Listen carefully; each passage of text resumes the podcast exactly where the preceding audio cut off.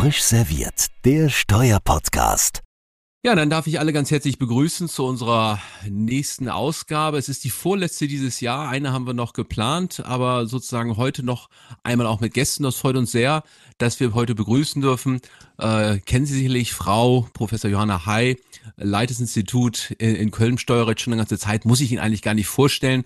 Und äh, dazu Ihr wissenschaftlicher Mitarbeiter, Herr Schildgen, Frederik Schildgen. Und ja, wir sprechen heute über ein spannendes Thema, nämlich die Frage, wie die Besteuerung von Unternehmen, Verbundeunternehmen erfolgt, inwieweit wir dort eine Besteuerung haben, entsprechend dem ja, Trennungsprinzip oder der Besteuerung, ja, vielleicht auch einer verbundenen Unternehmen, einer Einheit. Äh, Frei und ich hatten äh, die Freude, ähm, im Rahmen des IFA-Kongresses dazu dieses Jahr einen Bericht zu schreiben. Kann man auch nochmal lesen, wenn man möchte. Da werden wir ein bisschen drüber sprechen. Und dann ist das Ganze weiter ausgearbeitet worden in einer Schrift, die man auch im Übrigen beziehen kann, das IFSD, bekannt auf der Internetseite auch runterladbar. Und der Titel der Reihe, ich habe es mir auch nochmal extra hier aufge geschrieben, äh, der, wenn jetzt der, der Umschaltknopf funktioniert, der Titel der Schrift ist das Sondersteuerrecht verbundene Unternehmen. Also wirklich ein spannender Titel und darüber wollen wir heute also sprechen. Wir heißt Christian Käsers auch mit dabei, wie gewohnt. Hallo Christian. Hallo liebe Arne. Und ja, ich würde sagen, wir gehen mal direkt rein und vielleicht haben wir die Chance, einfach mal äh, die Schrift und so ein paar Kernerkenntnisse hier zusammenzufassen. Und ich schaue rüber äh, auf unsere Teilnehmer, begrüße Sie nochmal ganz herzlich und ja, freue mich, Frau Heil, Herr Schildgen, wenn Sie vielleicht ein, zwei Worte einleitende finden zur, ja. zur Schrift. Mhm. Äh, guten Morgen, Herr Schüttger, äh, morgen, Herr Käser. Wir freuen uns auch, ähm, dass wir bei Ihrem Podcast mitwirken dürfen. Sie haben es, Herr Schüttger, schon erwähnt, ähm, dass äh, die Geburt dieser Schrift, über die wir heute sprechen wollen, eigentlich äh, der IFA-Report war.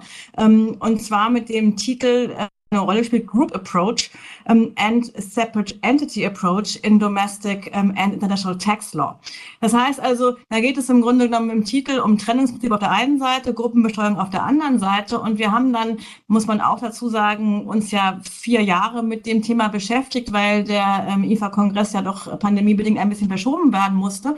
Ähm, und haben dann aber eben auch festgestellt bei der Befassung damit, dass das Thema eigentlich viel mehr hier gibt als nur zwischen ähm, also der traditionellen ähm, äh, Besteuerung der einzelnen Körperschaft und der Gruppenbesteuerung zu differenzieren, sondern das dazwischen ist eigentlich viel spannender. Das heißt also ähm, die Sonderregelungen, die an unterschiedliche Beteiligungsverhältnisse anknüpfen. Mal ist es Beherrschung, mal sind es 25 Prozent, mal ist es mehr als 25 Prozent oder zum Teil auch nur 10 Prozent. Ähm, also darum ging es eigentlich. Ähm, und ähm, als wir den General Report verfasst haben mit tatkräftiger Unterstützung von Herrn Schildgen, haben wir schon gesagt, hm, ähm, da muss man jetzt sozusagen 50 Staaten zusammenfassen und das fällt dann für die deutsche Sicht naturgemäß ein bisschen knapp aus. Wir haben da auch in dem IFA ähm, Cahiers ähm, einen sehr schönen Bericht von Ruben Martini zu Deutschland, aber auch das war uns noch nicht genug. Äh, und daraus ist dann die Idee äh, von Herrn Schildken und mir entstanden, ähm, das nochmal aufzuarbeiten für Deutschland. Ähm, und das ist dann im Wesentlichen unter der Federführung von Herrn Schildgen äh, geschehen. Also wir haben das wirklich sehr kooperativ gemacht. Deshalb will ich über unsere IFST-Schrift gar nicht viel sagen, sondern Herrn Schildgen das überlassen und ihm den Vortritt geben. Herr Schildgen, wenn Sie vielleicht mal kurz sagen könnten, was wir dann aufgeschrieben haben. Ja, ähm, ja guten Morgen auch äh, von mir. Ähm, ja, wie, wie schon Frau Heil gesagt hat, also ähm, das dazwischen, zwischen der Organschaft, also in Deutschland ne, das ähm, Gruppenbesteuerungssystem und dem ähm, Trennungsprinzip, ist ähm, das Interessanteste und ähm, ja, woher kommt es eigentlich? Ne? Also warum beschäftigen oder haben wir so viele Sondervorschriften? Ähm, ja, da kann man vielleicht auch erstmal ähm, ganz weit äh, zurückgehen. Ähm, ja, knapp 100 Jahre die, die ähm, Beschäftigung dann des Völkerbunds mit der mit der, ähm, mit der Konzernbesteuerung generell oder ähm, Arbeiten zur Vermeidung der Doppelbesteuerung, wo dann im Endeffekt das Trennungsprinzip festgeschrieben wurde.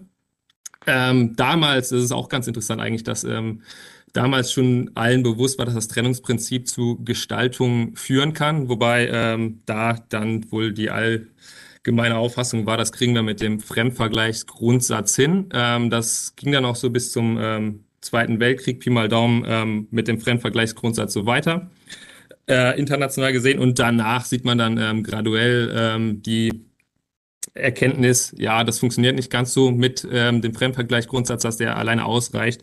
Ähm, und dann ging es ja 62 los mit den, mit den Subpart F-Regeln der Hinzurechnungsbesteuerung in den ähm, USA.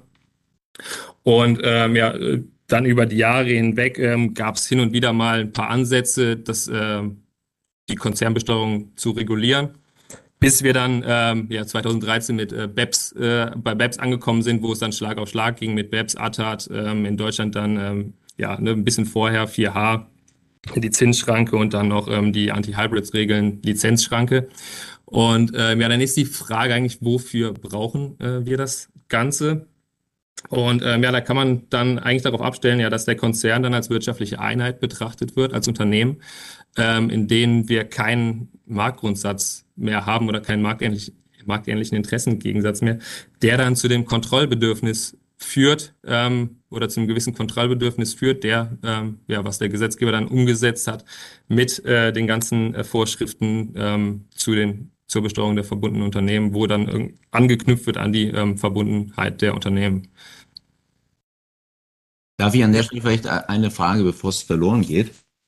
Weil Frau Heise hatten vorhin gesagt, äh, waren ja auch zwei Jahre mehr Zeit durch die Verschiebung. Wir hatten gestern im IFA-Vorstand diskutiert und da war die ähm, durchgängige Meinung, dass bei allen Veranstaltungen das wissenschaftliche Niveau diesmal so hoch gewesen sei. Und ähm, zum Beispiel der Herr Professor Hamann hat den, nicht die Verdacht, die Vermutung geäußert, das hätte vielleicht daran gelegen, dass man mehr Zeit gehabt hätte. Und das hörte sich so ein bisschen an, als hätte das wirklich was gebracht, dass sie ein bisschen mehr Zeit als eingeplant gehabt haben. Ist das richtig oder? Naja, der Gesetzgeber hat uns natürlich äh, auch in dieser Zeit immer viel äh, Anlass gegeben, immer neu nachzudenken. Also, ähm, äh, denn äh, wir haben, gut, wir wussten natürlich nach der ATA, dass ein 4K kommen würde. Wir wussten aber noch nicht unbedingt, dass ein Steueroasenabwehrgesetz kommen würde, was ja auch so eine Sonderregel ist. Also, ähm, ich will damit sagen, äh, wir haben in der Tat länger nachdenken können. Aber wir mussten eben auch immer wieder neu nachdenken. Ähm, also von daher ähm, war diese Vorbereitungszeit sicherlich hilfreich. Nur ich glaube, das ist auch deutlich geworden, mir jedenfalls in, in dieser Phase, ähm, dass wir eben eine solche Schlagkraft haben in diesen Sonderregeln, ohne so richtig äh, zu verstehen, äh, wie sie zu rechtfertigen sind. Nicht? Wir haben äh, die Entscheidung des Bundesverfassungsgerichts zum 8c gehabt, ähm, die ja auch noch ein, ein, ein, ein ja, einen zweiten Akt haben wird, ja, weil das FG Hamburg ja Wiederholungstäter ist und nochmal vorgelegt hat. Also wir sehen da, wir haben verfassungsrechtliche Fragen. Ich glaube, was uns jetzt erst klar wird, und das haben wir vielleicht, das war ja fast ein Lob, Herr Käser, ähm, dass wir gut nachgedacht hätten. Aber ich glaube, wir haben immer noch nicht gut genug nachgedacht, weil die ganzen Probleme der der Dokumentationslasten. Ja, wir haben ja im Grunde, wir haben Abzugsverbote, wir haben vielleicht Quellensteuerregeln äh, und wir haben Dokumentationslasten, äh, die an die wesentliche Beteiligung anknüpfen. Ähm, und mir scheint, dass wir da noch ziemlich am Anfang sind, das wirklich wissenschaftlich auch zu verstehen, was man eigentlich von vor allen Dingen auch mittelbar verbundenen Unternehmen eigentlich verlangen kann. Also von daher, ich glaube, dass wir da noch viel länger drüber nachdenken müssen. Ich wäre da nie so vermessen gewesen, ein Lob auszusprechen, äh, weil ich auch weiß, dass das ja, bei Ihnen bei Ihnen sofort die Gegenreaktion und, und das Antilob für sich selbst hervorruft. Aber der Arne ist schon ganz unruhig ähm, und, und ich, hat genau, ein inhaltliches Thema. Nein, nein, um Gottes Willen. Ich wollte noch da ergänzen. Ähm, der Grund übrigens auch, warum wir eine Chance hatten, lange drüber nachzudenken, das will ich nicht unerwähnt äh, lassen. Das Thema ist ja damals vom Jürgen Lüdecke mit ausgewählt worden. Und ich weiß, wir haben lange Zeit vorher schon darüber äh, diskutiert. Und ich glaube, das hat auch geholfen, dass man schon ein bisschen in der gedanklichen Vorbereitung drin war. Ne? Frau Heil, wir haben da, glaube ich, die, die Grundthemen waren eigentlich am Anfang an schon gesetzt. Und das ist ja ganz spannend, wenn man mal drüber nachdenkt, so diese, diese, diese Zwei Zweiköpfigkeit. Ne? Also einmal das Trennungsprinzip, Prinzip, wo man versucht, eine einzelne Besteuerung, ein Steuersubjekt zu haben und dann die Durchbrechung im Prinzip, um die Doppelbesteuerung zu vermeiden, durch doppelte Nichtbesteuerung. Ähm, Herr Schilken hat es ja gerade schon angesprochen, über 4K und was es da noch alles gibt. Und das hat sich natürlich jetzt in der Zeit dann perfekt eingepasst, indem wir natürlich die ganzen Vorschriften von BEPS jetzt genau reinbekommen haben, wo man also auch diese, diese, ja, Zweischneidigkeit im Grunde genommen wunderbar sieht. Also deswegen, Christian, ich glaube, das war einfach ein Thema, was gut in die Zeit passte und Frau Heider stimmt natürlich auch, das ist von der Komplexität schon irre, wenn man da mal einsteigt. Ich will mal jetzt ein Thema mal rausgreifen, weil das so ein bisschen gesprochen haben, die Organschaft und die spannende Frage, was ist das eigentlich an der Stelle? Die Organschaft, äh, wo ich ja dann im Grunde genommen eine Gruppenbesteuerung äh, vollziehe, aber die Organgesellschaft als eigenes Einkommensermittlungssubjekt noch äh, bestehen bleibt und dann eine Zurechnung dann auch äh, führt. Wir haben uns da so einen Punkt rausgegriffen, das ist mein Lieblingsthema, was ich mal rausnehme, nämlich die Frage Abkommensberechtigung, was es eigentlich bedeutet. Weil die Organgesellschaft ist ja abkommensberechtigt weiter, sie ist steuerpflichtiger, kriegt auch eine Ansässigkeitsbescheinigung und die Einkünfte werden anderen dann äh, zugerechnet. Und ich weiß noch ganz genau, sorry, wenn ich so ein bisschen bisschen persönlich darüber reden muss. Wir haben da mit dem Jürgen Lüdecke, habe ich da lange drüber gesprochen, weil er sagte immer noch, ah, das kann doch gar nicht sein. Stell dir mal vor, die Personengesellschaft oben drüber, die ist dort vorhanden und das sind natürlich Personen im Drittland da dabei. Das würde es jetzt bedeuten, dass dann plötzlich also diese Personen das Abkommensnetz Deutschlands nutzen und ich glaube, das ist die Konsequenz daraus, weil einfach diese Technik in der Organschaft so vorhanden ist und das sind so ganz spannende, so kleine Puzzlestücke, die da plötzlich dann entstehen und man plötzlich merkt, diese Grundsatzentscheidung, ich habe ein Steuersubjekt, wie das also dort, ja, welche nachfolgenden Wirkungen das auch nach sich zieht. Ja, also das äh, haben wir, hätten wir im Bericht noch viel weiter ausbauen müssen, Hai, hätte ich immer gedacht. Aber das war, passte da alles nicht rein. Ja. Ja, das, das, das ist was, was ich, äh, also als Touristin bin ich natürlich immer auf Sie angewiesen, äh, auf Ihren ökonomischen äh, Sachverstand, vor allen Dingen natürlich auch auf den von Herrn Schildgen. Man sieht daran, glaube ich, ein, ist gerade an der Abkommensberechtigung, dass wir eben, wir bleiben irgendwie auf halber Strecke stehen. Wir haben eben doch keine, ähm, also konsolidierte Besteuerung des Konzerns. Also wir können im Grunde genommen nicht ablassen von äh, der ähm, einzelnen Körperschaft. Ähm, auch aus Gründen der Rechtssicherheit. Nur das ist ja sozusagen immer so das, die, die Grundidee gewesen. Nicht? Wir wollen eigentlich nicht wirtschaftlich abgrenzen. Vielleicht ähm, kann Herr Schicker das nochmal ausführen. Ich habe es bis zum Schluss immer nur so bedingt verstanden, äh, wie komplex eigentlich die Frage ist, was ist ökonomischen Konzern, wie ist der organisiert. Wenn wir da steuerrechtlich anknüpfen würden, ich glaube, dann kommt in Teufelsküche. Wir werden das ja jetzt zukünftig tun mit Globi. Ne? Also dann wird irgendwie der Konzern nochmal eine ganz andere Dimension und Rolle spielen. Äh, vielleicht, Herr Schicken, können Sie das nochmal so ein bisschen äh, nachzeichnen, wie wir damit auch gekämpft haben mit der Frage nicht, also was ist denn jetzt die wirtschaftliche Einheit, wenn man mal von der äh, juristischen Fiktion äh, äh der, der Separate Entity absieht? Ja, ähm Ja, wie, wie Sie eben schon ja auch gesagt haben, ne, dass äh, wir im Steuerrecht ganz oft die äh, 25 Prozent irgendwie Anknüpfung an die Verbundenheit sehen, was dann ja irgendwie suggeriert, wir haben ab 25 Prozent irgendwie eine gleichförmige äh, Einfluss, äh, Stärke, Einflussmöglichkeit innerhalb des Konzerns. Ähm, wenn man dann neben mal legt, ähm, auch das ganz plastisch darzulegen, die äh, Stufentheorie aus der Rechnungslegung, die ja auch äh, recht stark den Einfluss typisiert, aber dann ähm, doch deutlich differenzierter, wo wir dann äh, einmal ähm, die beherrschten Unternehmen haben, die dann auch äh, voll konsolidiert werden, darunter dann die ähm, Gemeinschaftsunternehmen, wo halt wir schon diesen Einfluss nicht mehr haben, den wir bei den beherrschten konsolidierten Unternehmen haben und dann darunter bis zu den assoziierten Unternehmen, wo man noch eine gewisse Einflusssphäre des Konzerns, ähm, des Unternehmens annehmen kann, die aber deutlich schwächer ist, wo die wirtschaftliche Abhängigkeit der Gesellschaft halt äh, nicht mehr so stark ist wie bei den beherrschten Unternehmen. Ähm, und wenn man das dann gegeneinander legt, ne, mit der, äh, in der Rechnungslegung, zumindest im HGB, haben wir dann die 20 Prozent äh, Typisierung, dass man ab da widerlegbar annehmen kann, dass man eine assoziierte Gesellschaft hat, was dann nicht ganz mit den 25 Prozent aus dem Steuerrecht übereinstimmt, ähm, sodass man schon sagen kann, ja, bei den 20, 25 Prozent hat man vielleicht schon ein gesteigertes Kontrollbedürfnis, allerdings eben nicht mehr diese Einfluss oder im Normalfall diese Einflussintensität, ähm, die wir äh, bei den beherrschten Gesellschaften haben. Das ist ein ganz, ja, ganz haben wir das Problem im Grunde, dass eben nicht widerlegt werden kann. Nicht? Also das ja. ist ja alles ganz fein, wenn man sagt, wir knüpfen mal an 25 Prozent an. Ich glaube, das ist deutlich geworden, dass es vielleicht auch keine, ne, das ist keine willkürliche Grenze. Ähm, aber wir würden uns ja eigentlich wünschen, äh, dass äh, wenn dann eben der Einfluss nicht wahrgenommen wird, es wird nicht gestaltet, dass man dann da auch wieder rauskommt. Ja, also die spannende Frage für mich auch nochmal, das Zusammenwirken, ist mir gerade ehrlicherweise erst gekommen, Herr Schilken, als Sie davon besprochen haben, den 25 Prozent. Ein ganz aktuelles Problem, was gerade diskutiert wird, um auch mal so einen Knopf vielleicht in die aktuellen Themen zu ziehen, so, so eine Schleife zu ziehen, nämlich das Thema ASTG und Zusammenrechnen. Da haben wir ja noch einen Erlass, den wir erwarten und da wird der derzeit ja diskutiert im 7 Absatz 4, Satz 2 ist es, glaube ich, ASTG, wo das Zusammenwirken vermutet wird, wenn ich über eine äh, Personengesellschaft äh, beteiligt bin an der Stelle. Widerlegbare Vermutung. Sie haben jetzt gesagt, bei den 25 Prozent gilt man als verbunden das ist, glaube ich, so ein Praxisthema, was, glaube ich, schon viele gerade beschäftigt. Wie ist das eigentlich? Der Gesetzgeber unterstellt hier widerlegbare Vermutungen, nur weil ich mich plötzlich von der Personengesellschaft dort gemeinsam beteilige. Aus Ihrer Sicht, ist das eigentlich in Ordnung? Weil ich glaube, in der Praxis entstehen da momentan große Probleme. Man kann natürlich sagen, jetzt widerlegbare Vermutung, kann man auch den Nachweis führen. Aber diese Annahmen, dass man dort an der Stelle immer mehr dazu kommt, dass Zusammenwirken äh, unterstellt wird. Und wir haben das gleich auch im 1 AStG, wo ja auch bei der zusammengerichteten Interessen auch unterstellt wird, wir sind verbundene Unternehmen. Ich bis heute immer eine Schwierigkeit erklärt habe, was es eigentlich genau bedeutet an der Stelle. Da haben wir auch so eine ähnliche Problemlage. Ich weiß nicht, ob Sie dazu irgendwo eine Überlegung haben, ob es da nicht auch Grenzen geben muss, dass man solche Vermutungen einfach als Gesetzgeber gar nicht mehr aussprechen darf? Oder hat der Gesetzgeber eine freie Handhabe und kann das, kann das so regeln? Haben Sie dazu irgendwie eine Meinung, würde mich interessieren? Ja, so ganz generell kann man halt schon sagen, dass der Gesetzgeber dann aus dieser Einflussnahmemöglichkeit, die eben durch die Verbind Verbundenheit schon irgendwie existiert, direkt auf ähm, ja, einen Einfluss äh, oder tatsächliche Einflussnahme ähm, schließt. Ähm, und ja, das kann, also das ist auf jeden Fall äh, schwierig, ähm, quasi direkt daraus den Schluss zu ziehen ähm, und dementsprechend ähm, ist das nicht ganz so in Ordnung. Ja. Das Thema ist ja äh, in Domestic and International Tax Law. Das heißt, da ist ja bewusst ähm, die Bipolarität da reingenommen worden, dass man einmal natürlich das Thema im nationalen Recht verankern kann. Das kann man äh, mit zweierlei Perspektive auch betrachten. Das ist natürlich auch das Thema der Gruppe und der Separate Legal Entity im rein nationalen Kontext gibt. Man kann es aber auch von der Rechtsetzungsseite her sehen. Natürlich brauchen wir immer eine Implementierung, aber es ist ja auch BEPS angesprochen worden. Das heißt, es gibt wahnsinnig viele Trends im internationalen Bereich.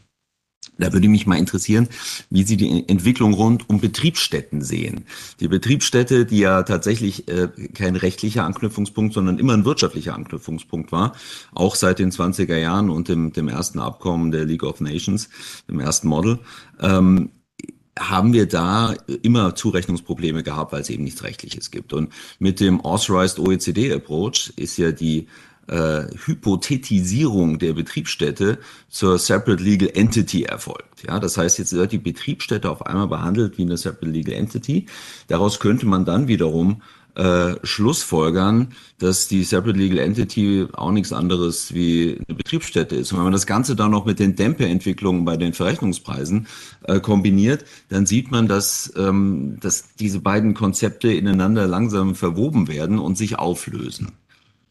Naja, was Sie da sehen, Herr Käser, ist natürlich, ähm, ich glaube, dafür ist gerade der AOA ein gutes Beispiel. Wir brauchen eben irgendeinen Anknüpfungspunkt, um international abzugrenzen. Ja, und den, den meinen wir eben relativ klar zu haben, ne, wenn wir eine juristische Person haben. Äh, den hat man sich jetzt sozusagen gebastelt äh, durch den AOA, auch bei der Betriebsstätte, so einen vermeintlich äh, klaren äh, Abgrenzungsfaktor. Und im Grunde genommen, das ist ja das, worum eigentlich die ganze BEPS-Diskussion, jedenfalls BEPS 2.0 herumeiert. Wie teilen wir denn international das Steueraufkommen auf? Nichts anderes ist das ja. Und dann muss man natürlich sehen, ähm, also bei der Betriebsstätte ist es ja sogar so, da steckt dann ein veritabler wirtschaftlicher Sachverhalt dahinter. Ja, das Problem eben an, an der juristischen Person ist nicht, äh, wie sagt das immer äh, David Rosenblum so schön, das ist äh, Piece of Paper. Ja, die können sie irgendwo hinsetzen äh, und damit eben Anknüpfungspunkte schaffen. Also ich glaube, dass, wenn man es von den beiden Seiten betrachtet, eigentlich eben das fast nicht lösbare Problem deutlich wird, aber und das ist eigentlich dann, glaube ich, nochmal die, die, die spannende Frage. Ähm, wir sind, äh, Herr Schilken hat es auch gesagt, ne, mit dem Armslängsprinzip irgendwie jetzt 100 äh, Jahre unterwegs und meinen, das zu kennen. Äh, wenn wir das jetzt komplett aufgeben, ob das zur Betriebsstätte passt, gebe ich Ihnen recht, weiß ich auch nicht. Ähm, aber ähm, äh, dann wissen wir auch nicht, was wir stattdessen machen. Nicht? Also machen wir, und das machen wir ja auch, das, das ist ja so spannend. Ja? 2015 hat man noch immer über irgendwie ähm, Value Creation gesprochen. Das Thema ist weg. Ja, Diskussion geht es überhaupt nicht mehr um Value Creation. Ich weiß gar nicht, worum es eigentlich geht, aber jedenfalls geht es nicht mehr um Value Creation. Jedenfalls ist es meine Wahrnehmung. Ich habe so ein bisschen, wenn ich, wenn ich vielleicht zu meinem Punkt ein Follow-up machen kann, ich habe ein bisschen den Eindruck, dass über sehr viele Jahre die Betriebsstätte das Problemkind war im internationalen Steuerrecht aber seit einigen Jahren das sich gewandelt hat und es ist die Legal Entity. Und dass man das Konzept, was man mit der Significant People Function bei der Betriebsstätte genommen hat, um eben einen Anknüpfungspunkt zu schaffen, dass man das einfach mal transferiert hat in die Separate Legal Entity, Beispiel Dämpfe Function, ja. Ähm, und dass man jetzt eigentlich dieses Thema, was Sie angesprochen haben, naja, da ist ja bei der Betriebsstätte wirklich wirtschaftlich was unterwegs, während bei der äh, Legaleinheit, die ist registriert und fertig, ja. Äh, dass, dass man das jetzt versucht mit der Brücke ähm, ähm, zu äh, to overcome, wie würde man da im Deutschen sagen, also naja, zu lösen. Ja, und das Spannende ist, Christian, das ist, ich glaube, genau das ist eine richtige Beobachtung. Und man kann sich immer die Frage stellen, ist die OECD da ein bisschen hinten dran? Weil wir reden immer noch von Significant People Functions und wenn man mal sonst so rumguckt, was in der Welt passiert, reden wir über künstliche Intelligenz, um die Funktionen eigentlich durch Maschinen übernommen werden. Ich frage mich auch die ganze Zeit, die Significant People Functions, die bei der Betriebsstelle immer noch unser Mantra sind, wie das eigentlich passt. Also wir haben jetzt die ersten Fälle, wo das hochkommt und mit der Significant People Functions, also Personen, die eigentlich eher Routinefunktionen vollziehen, plötzlich also Einkünfte allokieren. Wir müssen das jetzt also auch demnächst vom BFH wird das also auch äh, wohl behandelt werden, kann man das mal so äh, vielleicht mal andeuten, wäre meine Vermutung. Also da ist die Frage, wie passt es eigentlich immer noch? Ich glaube, bei ISDA Jahrestagung dieses Jahr, Heyer, ist das auch kurz angeklungen in der Diskussion, ob nicht der AOA und die Significant People Function im deutschen Steuerrecht eine Verankerung haben. Das ist die eine Frage im nationalen Recht, aber die andere Frage ist auch, wie die OECD das sieht. Also mir ist eigentlich nicht bekannt, ob auf OECD eben die Diskussionen da in der Richtung geführt werden. Ich meine eigentlich, das müsste man auch jetzt starten. Ich weiß nicht, ob Sie dazu eine Meinung haben. Ja? Ja, ganz, ganz sicher. Ich meine, wir, wir sind ja eigentlich gestartet äh, von der Idee, dass wir irgendwie die Digital Economy äh, erfassen müssten. Das ist aber im Grunde immer noch ein ziemlich altmodischer Begriff von Digital Economy. Ne? Da hat man so die Idee, okay, wir haben da Lizenzverträge und man kann irgendwie immaterielle Wirtschaftsgüter rumschieben. Ähm, und äh, das zeigt eigentlich, ähm, äh, die Significant People Function zeigt eigentlich, dass wir vielleicht auch durch die Pandemie noch besser verstanden haben, dass also man überall und nirgendwo arbeiten kann und und man braucht auch vielleicht eben gar kein People mehr, sondern nur noch irgendwie Machine. Ähm, also nur das, das führt eben letztlich alles wieder zu dem, was ich eben gesagt habe. Ich, also äh, es ist ja spannend, wenn man Probleme hat, auf die man keine, auch nach vier Jahren nachdenken, keine schnellen Antworten hat. Ähm, ich bin wirklich ein bisschen ratlos, weil ähm, sie letztlich, glaube ich, auf kurz oder lang wird man zu irgendeiner Form eines Apportionment kommen müssen.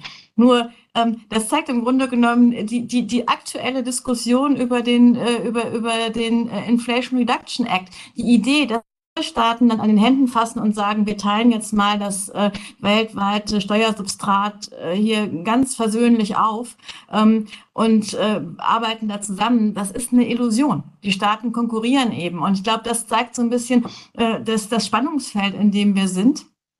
Ähm, also ich gebe Ihnen vollkommen recht, ähm, dass wir da eigentlich mit Konzepten, ähm, die, die äh, gar nicht mehr äh, up-to-date sind, äh, versuchen, Probleme zu lösen. Ähm, und das ist das so ein bisschen Ärgerliche, finde ich, dass man eben im Augenblick an einer völlig neuen Ordnung bastelt oder eigentlich noch gar nicht den Sachverhalt richtig erfasst hat.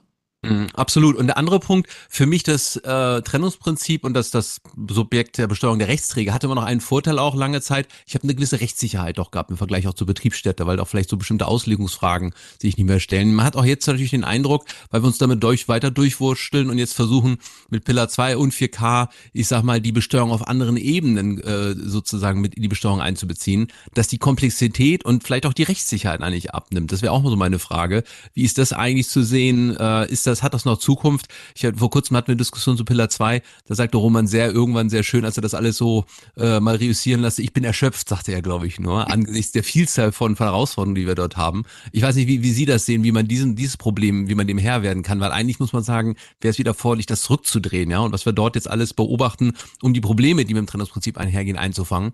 Da meine ich, also Vorhersehbarkeit leidet doch erheblich, aber ich weiß nicht, wie Sie das sehen. Ne? Ja, das, das war ja auch ein äh, Thema auf der ISDR-Jahrestagung. Ähm, also nicht nur SEA ist erschöpft, auch, auch ähm, äh, Eckhard Reimer ist auch erschöpft äh, und hat dann auch gesagt, dass wir im Grunde genommen in so einer, also in der Tat, nicht die, die, die Vorstellung, dass also mittelbar über jede Stufe ähm, anwenden zu wollen, äh, macht es eigentlich auch fast nicht befolgbar. Ähm, und ähm, Eckhard Reimer sagt immer, naja, wir, wir, wir kaufen uns oder wir, wir tauschen uns da irgendwie ähm, dann dagegen ein, dass wir eigentlich Vollzugsprobleme noch und nöcher haben. Nur ähm, das ist, glaube ich, auch wieder so, da schreit man dann nach, nach dem äh, strukturellen Vollzugsdefizit. Ähm, das wird uns aber nicht helfen. Also das ist so ein bisschen die Frage, wie ist der Ausstieg da draus? Also man kann eigentlich immer nur hoffen, dass man dann nachher eine Betriebsprüfung hat äh, und äh, ein Finanzgericht hat, das irgendwann sagt, ähm, also ihr habt nach bestem Wissen und Gewissen versucht, ähm, äh, das über die vielen Stufen mit den 25 Prozent äh, und mehr Beteiligungen irgendwie nachzuvollziehen. Ähm, und ähm, das reicht uns dann. Also ich glaube, wir kommen, nur das ist natürlich bei einem Eingriffsrecht nochmal was ganz anderes als ähm, keine Ahnung was, wenn es um, um Nachhaltigkeitsreporting geht, da wissen wir auch, wir haben so ein, sag mal, so, so ein mittleres ähm, äh, Compliance-Maß, ähm, das wir erfüllen können. Nur hier geht es einfach um, um ne, also staatliche Eingriffsakte auch noch ähm, äh, strafbewehrt. Ähm, und wenn wir dann merken, ähm, dass man da eigentlich ähm, mit dieser Beteiligungskonstruktion, zu der der Gesetzgeber jetzt greift, irgendwo an einen Punkt kommen, wo man sagt, ich kann das gar nicht mehr nachvollziehen. Ich kann eigentlich nur mit, mit best, also sagen, nach bestem Wissen und Gewissen. Ich meine, das ist ja im Grunde genommen schon bei den ähm, Rückausnahmen auch zum 4H im 8a KSTG, wo sie nur sagen können, ich weiß es nicht genau. Wahrscheinlich gibt es keine Außenfinanzierung äh, mit, mit, mit äh, äh, 10 Prozent Beteiligten. Äh, aber ähm, man weiß es nicht genau ähm, als abhängiger Unternehmen. Und was wirklich auch neu ist aus meiner Sicht, ist, wir, diese ganzen neuen Regeln, die knüpfen nicht mehr oben an, sondern die knüpfen unten an. Und damit kehren die eben auch äh, sozusagen alle, alle zivilrechtlichen äh, Möglichkeiten, sich äh, Informationen zu beschaffen, um. Ähm, und damit habe ich echte Probleme. Nur ich weiß nicht, ähm, ob da irgendwo mal jemand äh, ist, der, der dann äh, sagt, äh, was weiß ich was, Besen, Besen sei es gewesen. Ja, wir hoffen ja immer, dass da mal irgendjemand kommt und sagt, jetzt ist mal gut. Ähm, ich sehe das noch nicht. Ja, man möchte es sagen, äh, Frau Hay, ernsthaft, weil ich merke schon, äh, allein ganz, ein kurzes Gespräch über Pillar 2 äh, äh, wirkt bei mir eine Erschöpfungswelle.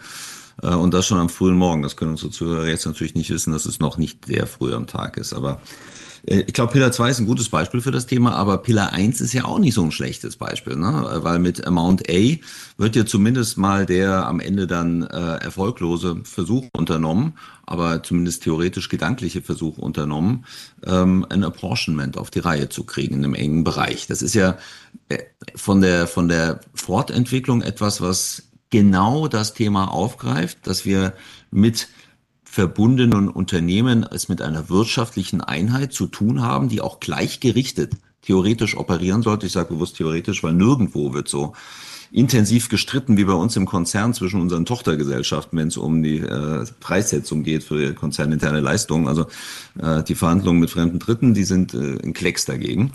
Ähm, aber theoretisch sind wir ja wirtschaftlich gleichgeschaltet. Und das ist ja etwas, was was ähm, Pillar 1 aufgreift. Wie ist denn da Ihr Blick dazu? Weil es könnte ja theoretisch wäre das ja die Lösung am Ende zu sagen, Apportionment. Man müsste dann noch äh, überlegen, was gehört denn alles dazu zum Konzern, aber das könnte man ja dann vielleicht recht, halbwegs rechtssicher definieren. Ähm, ja, also ich glaube erstmal bei, bei Pillar 1 ist ja erstmal das Problem, dass wir dann das Apportionment neben das bestehende ähm, Trennungsprinzip packen, also eigentlich nur Komplexität oben drauf packen, also zwei Systeme nebeneinander. Ähm, und auch das Apportionment, das sieht ja auf den ersten Blick ganz nett aus. Dann machen wir es wie, wie in der Rechnungslegung, konsolidieren alles und dann haben wir das Ergebnis. Ähm, aber dann ist ja auch die Frage, ne, was machen wir dann wo ziehen wir die Grenze zum Konzern? Ähm, Herr, Herr, Professor Schöner hat das ja, glaube ich, auch schon ein paar Mal ähm, ganz aufgeschrieben, dass das Problem ist, was machen wir mit, mit den Minderheits, ähm, äh, Be Beteiligten, wie rechnen wir denen die Gewinne zu, ähm, wo ziehen wir dann die Grenze, machen wir die auch die Beherrschungsgrenze aus IFRS, aus HGB, äh, wo wir Pi mal Daumen 50 Prozent haben, oder ziehen wir es dann doch, wie wir es auch aus den internationalen Gruppensteuerungsregimen kennen, auf ähm, 100 Prozent. Also wenn man dann da mal weiter ins Detail geht, dann äh, wird das dann auch ähm, deutlich komplexer und wie teilen wir die, die ähm, äh, ja, dann brauchen wir auch die Einigung natürlich, ne? wie teilen wir die, die Gewinne auf auf die äh, einzelnen Staaten. Ähm, ich dann wahrscheinlich die Probleme, die wir jetzt haben, sind ein bisschen gelöst, weil wir die wirtschaftliche Einheit dann ein bisschen mehr betrachten, aber es kommen äh, wieder andere Probleme, die wir, wie Frau eben auch schon gesagt hat, äh, auch nicht kennen. Ne? Aktuell wissen wir Pi mal Daumen, wie wir alles machen sollen, dann kommen einfach ganz neue Probleme auf. Ich habe den Disclaimer vergessen, ich bin kein Fan von Pillar 1, ja. äh, weil natürlich in der konkreten Ausgestaltung das Ding auch nicht machbar ist. Ähm, ich äh, meinte es eher äh, rechtstheoretisch, also dass es eine Entwicklung in eine Richtung aufzeigt aber noch ein untauglicher Versuch ist. Ja, genau. das, ist, das ist richtig. Nur, ich meine, man sieht natürlich im Grunde genommen, ähm, äh, man hat ja mal so ein bisschen vielleicht das, das Modell der USA, die ja auch äh, zum partiell dann, dann in den State Taxes äh, eine Art von Apportionment machen. Und dann sieht man das selbst in einem Nationalstaat ähm, es äh, nicht einfach ist. Und ähm, ich meine, deshalb ist auch Herr Seer erschöpft, ähm, äh, weil der natürlich vor allen Dingen auch immer die verfahrensrechtliche Seite sieht. Ähm, und man kann sich das beim besten Willen nicht vorstellen, ohne ein Weltfinanzamt oder ein, sagen wir mal so, Pillar One Finanzamt, muss ja gar nicht weltweit sein, kann man sich alles gar nicht vorstellen. Also ich glaube, dass das so äh, äh irgendwie das Unbehagen äh, nochmal verschärft und das ist auch der Grund, warum man den Amount A ist meine Wahrnehmung, nicht zu groß werden lassen kann im Augenblick, nicht, weil man einfach also nur einen, einen sehr, sehr begrenzten äh, Teil des Steueraufkommens also dieser Unsicherheit im Augenblick mal aussetzen kann. Vielleicht ja, ähm, äh, entstehen dann diese Strukturen. Also ich glaube einfach, dass man da langfristig denken muss. Auf jeden Fall langfristig denken und mal gucken, vielleicht werden wir schon sehr kurzfristig da so erste Zeichen sehen. Wir erwarten ja im ersten Quartal Entwurf zu Pillar 2 und dann haben wir vielleicht im Rahmen der Undertax Profit Rule auch die Möglichkeit, dass die Finanzämter hier weltweite Konzerne äh, ver veranlagen, auch wenn nur die Tochtergesellschaft ja liegt. Da haben wir dann vielleicht schon so eine ersten äh, Testphase.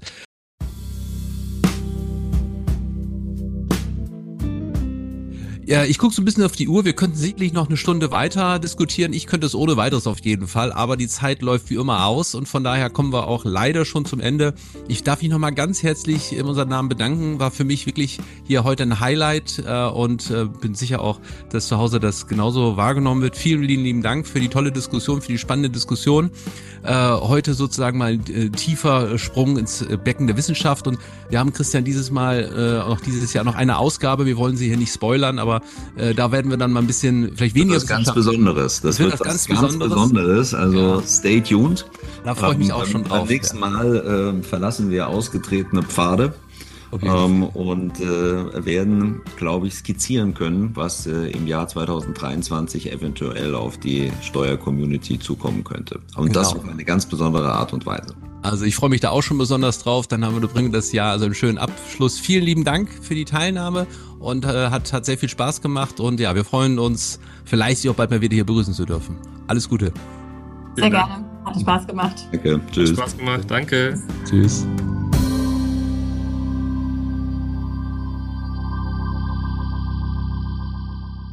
Frisch serviert, der Steuerpodcast, powered by CH Beck.